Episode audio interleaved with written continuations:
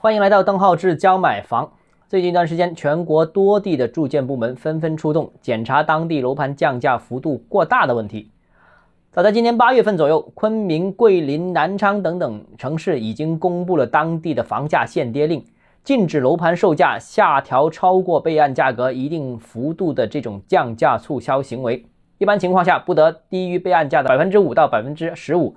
截止到目前为止，据不完全统计，全国已经有二三十个城市或者区域实施了限跌令。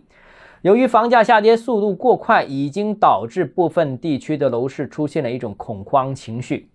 首先，第一个呢，就是各地的楼盘开始竞相比优惠、比降价，行内出现了不计成本的甩卖的情况。部分城市的楼盘售价比此前的五折还要低啊！这个五折什么概念呢？连广东的佛山、清远、惠州等等城市都有类似的情况出现。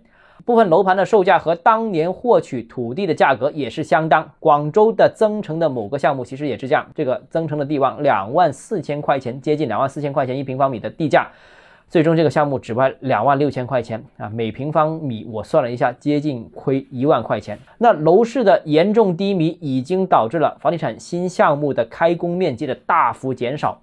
那这个对房地产整个行业及上下游周边产业都会产生很大的负面影响。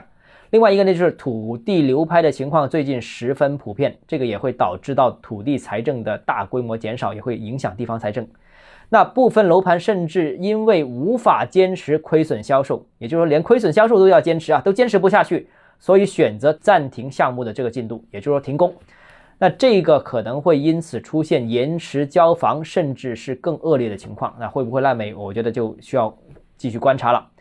那第二个，由于这段时间短时间内降价幅度较大，那之前高价购买房源的业主就出现了大面积的维权的情况啊。这个可能买了没几个月，房价已经跌了百分之三十啊，有这种情况。而市场仍然习惯于买涨不买跌。所以呢，市场越降价，似乎越没人愿意买，越没人敢买，越怕它烂尾，就越越容易造成烂尾。市场低迷，价格下行，观望情绪越加浓厚。那不少地方似乎已经陷入了这种连环下跌的恶性循环当中。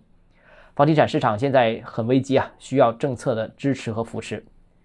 好，今天节目到这里，如果你有疑问想跟我交流的话，欢迎私信我。或者添加我个人微信邓浩志教买房六个字拼音首字母小写就是微信号 d h e z j m f，我们明天见。